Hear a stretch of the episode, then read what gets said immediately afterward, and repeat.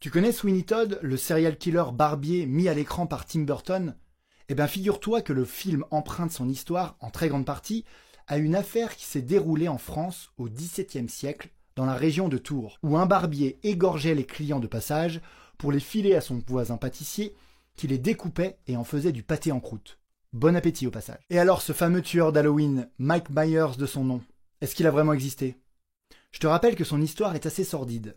À seulement 6 ans, le jeune Mike poignarde sa sœur à mort et est ensuite interné dans un hôpital psychiatrique jusqu'à ce qu'il s'en échappe et continue à poignarder tout le monde avec sur la tête un vieux masque bien flippant.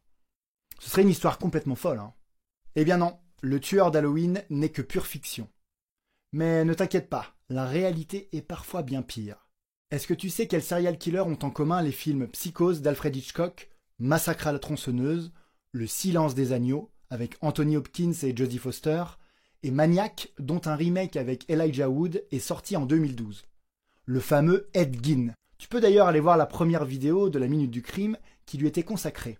Mais si t'as pas le temps, je te résume. Ed Gein, c'est en gros un serial killer qui tuait des femmes et se servait de leur peau et des parties de leur corps pour se fabriquer des fringues ou refaire la déco de chez lui.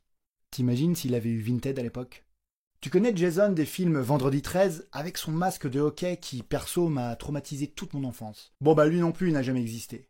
Mais le cinéma n'est pas en reste parce que je vais te faire une liste rapide de films incroyables dans lesquels on voit des serial killers qui ont bel et bien existé.